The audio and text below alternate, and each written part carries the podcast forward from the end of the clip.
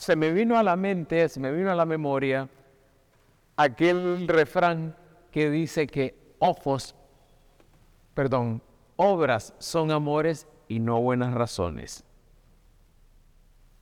Para querer a alguien se necesita tiempo, para querer y amar a alguien se necesita espacio, para querer y dedicarse a una vida entera se necesita vocación.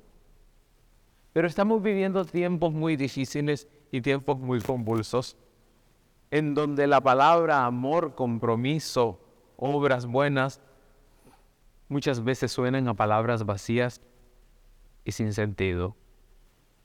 Pero no, no es la manifestación sensible de los sentimientos el mejor criterio para, para verificar, para medir el amor cristiano, sino el comportamiento solícito por el bien del otro.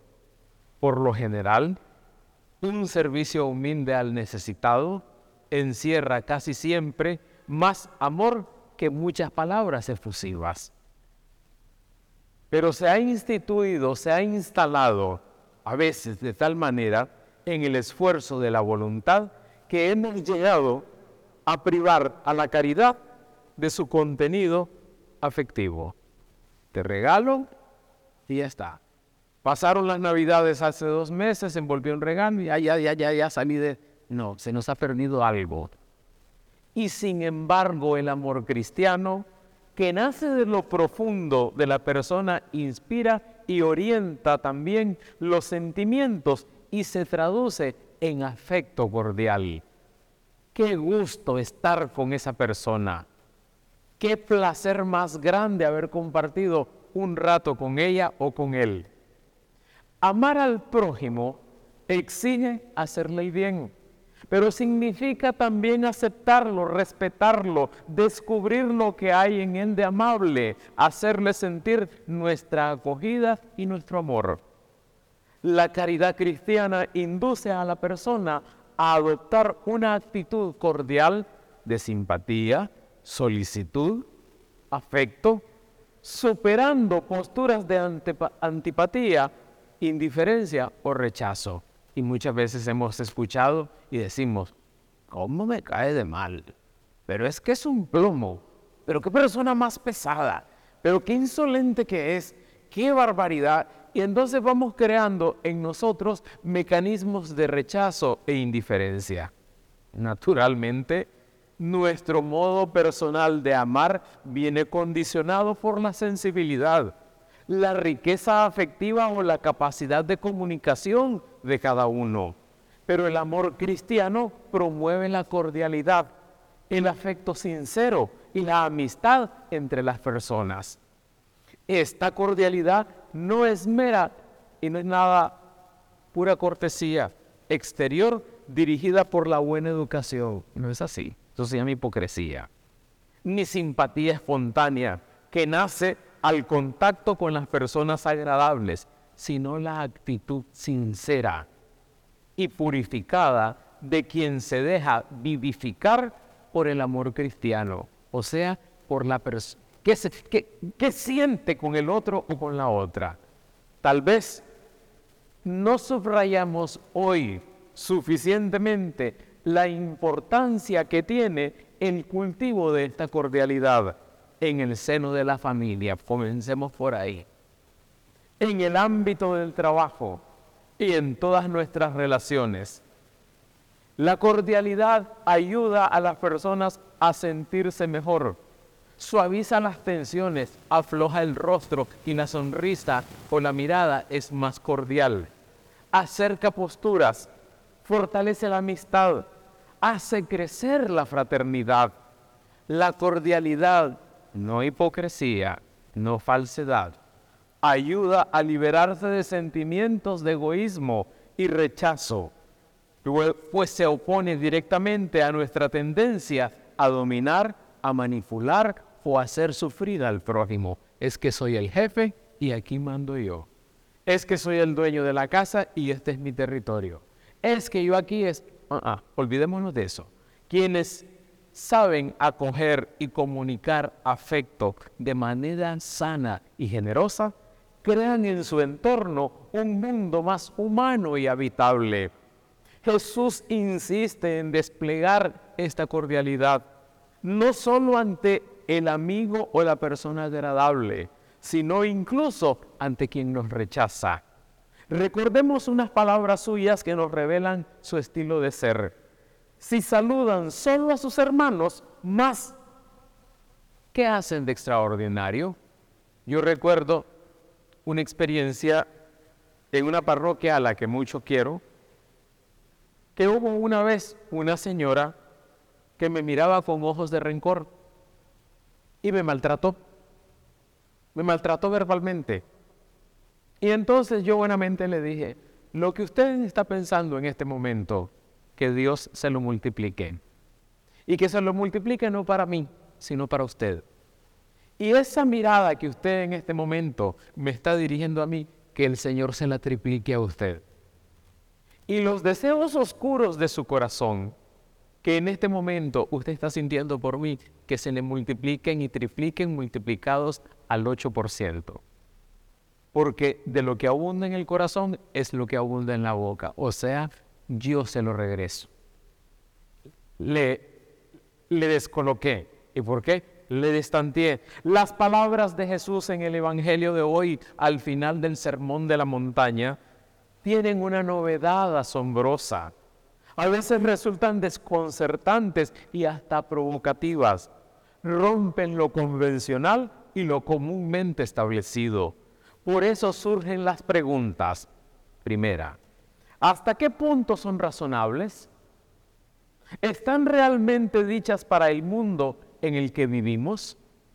Lo primero que aparece es la ley del talión, ojo por ojo, diente por diente. La ley del talión pertenecía al derecho penal y consistía en hacer sufrir al delincuente un daño igual al causado por él. En el mundo de hace más de dos mil años, esta ley no era una ley de venganza salvaje, sino todo lo contrario. Era una forma de frenar la violencia, poner límites a la venganza y hacer posible la convivencia. Era una ley progresista, imagínense ustedes, en la cultura primitiva. Sin embargo, Jesús viene a decir que la llegada del reino se hace presente con él el amor de Dios y un amor comprensivo y sin medida, un amor que rompe las leyes de la correspondencia porque Dios nos ama sin medida. Y cito lo que dice el Evangelio de hoy. No hagan resistencia al hombre malo, al contrario, si uno te abofetea en la mejilla derecha, preséntale la otra.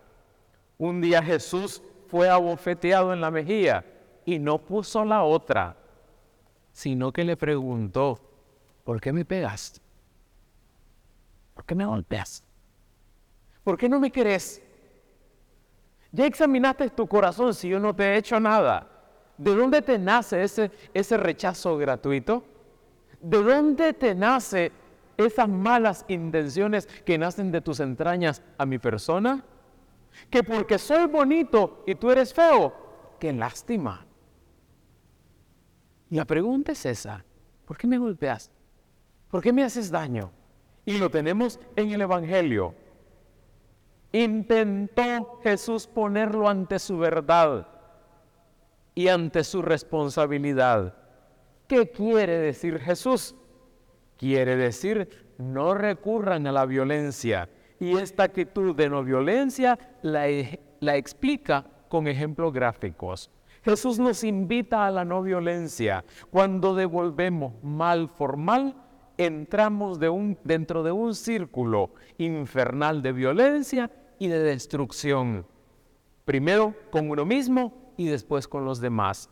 La vida de Jesús ha sido una llamada a renunciar a la violencia y a vencer el odio con el amor. No es extraño que las palabras de Jesús resuenen en nuestra sociedad como un grito ingenuo, discordante. Sin embargo, quizás sean las palabras que más necesitamos escuchar Todos, cuando sumidos en la perplejidad, no sabemos qué hacer para arrancar la violencia de nuestro entorno, de nuestra sociedad y de nuestro mundo. Y es precisamente aquí donde radica la novedad del Evangelio de Jesús para nosotros en este tiempo. Amarás a tu prójimo y odia a tu enemigo. Yo en cambio les digo, amen a sus enemigos era un principio de los esenios, el aborrecer a los enemigos. También está en el Levítico, pero la alternativa que Jesús propone es la de la superación, de ver a ese otro como enemigo. Amen a sus enemigos y recen por los que los persiguen para que sean hijos de su Padre Celestial. Devolver bien formal. Este es el distintivo de todo discípulo de Jesús el amor universal que no hace diferencias. El amar al enemigo no quiere decir inducirlo en el círculo íntimo de nuestras amistades. No nos equivoquemos. Pero sí aceptarlo como persona. Te acepto porque te conozco. Amar al enemigo no significa tampoco tolerar las injusticias y retirarse cómodamente de la lucha contra el mal. Amar al prójimo significa aceptarlo, respetarlo y mirarlo con misericordia. Jesús insiste en que liberemos nuestra capacidad de amor incluso ante quienes nos rechazan. Si aman a los que los aman, ¿qué premio tendrán? Si vivimos contra el amor, nos destruimos recíprocamente y destruimos el mundo en que vivimos. Cristo ha revelado en su vida el amor más grande, aquello que dicen el ágape. Jesús ha entregado su vida por todos, superando así las divisiones ratificadas por una ley que supera a los malos y a los buenos. Jesús termina diciendo, sean perfectos como su Padre Celestial es perfecto. Pero en contexto de los evangelios sinópticos, la expresión perfecto habría que traducirla por misericordioso, misericordiosos como el Padre. En el evangelio de este domingo estamos tocando la novedad y originalidad del mensaje de Jesús, que desborda los límites de la manera de organizar oh, los hombres de nuestra sociedad es la novedad del discípulo y del discípulo de Jesús. Es decir, el cristiano es alguien diferente en el sentido de que está situado más allá del espacio de la ley y de la moral. Está situado en el espacio en el que ha descubierto a Dios como Padre y como amor. Y desde ahí surge una mirada nueva sobre el ser humano y desde ahí surge una mirada nueva sobre el mundo, una mirada nueva de amor, de misericordia, de reconciliación y de paz. Es una mirada constructiva y positiva sobre el ser humano y sobre el mismo mundo. Y si esto lo entendieran los gobernantes de las naciones del mundo entero, esto sería ya el paraíso terrenal. Ciertamente, ante una sociedad cada vez más violenta, más competitiva, a gran escala y también a pequeña escala, ante la violencia de la guerra, del terrorismo, de las leyes injustas y también ante la violencia de cada día, la que se sufre en casa, en el trabajo, la que nosotros practicamos, Jesús en el Evangelio propone una alternativa, desarmar el corazón, la paz interior, el amor, el perdón.